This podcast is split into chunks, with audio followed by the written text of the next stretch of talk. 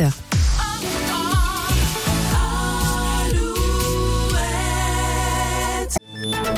Alouette, les infos. Marie Piriou, l'actualité en Bretagne. Bonjour Marie. Bonjour Lola, bonjour à tous. Une enquête ouverte par le procureur de Lorient alors qu'un loup a été percuté par une voiture début février dans le Morbihan à Gourin.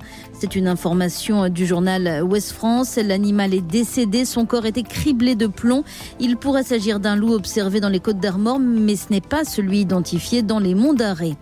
Le manque de médecins dans les hôpitaux à Lannion, les urgences seront régulées la nuit. L'accès sera donc limité dès demain et jusqu'au 30 juin entre 19h et 8h30. Il sera nécessaire de faire le 15 avant de se déplacer aux urgences. Cette restriction ne concerne pas la maternité.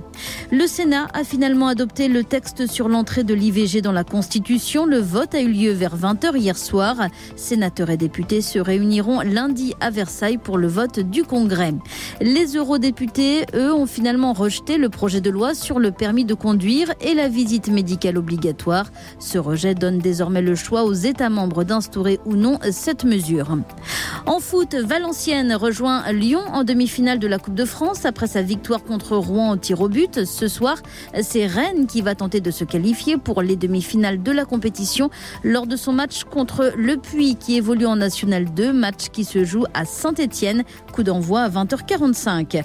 L'équipe de France féminine battue en finale de la Ligue des Nations hier soir. Les Bleus ont perdu 2-0 face à l'Espagne. Le match se disputait à Séville. Et puis dans l'actualité également, Marie. C'est aujourd'hui le 29 février, l'occasion de souhaiter un très bon anniversaire à tous ceux qui sont nés à cette date et qui ne le célèbrent réellement qu'une fois tous les 4 ans.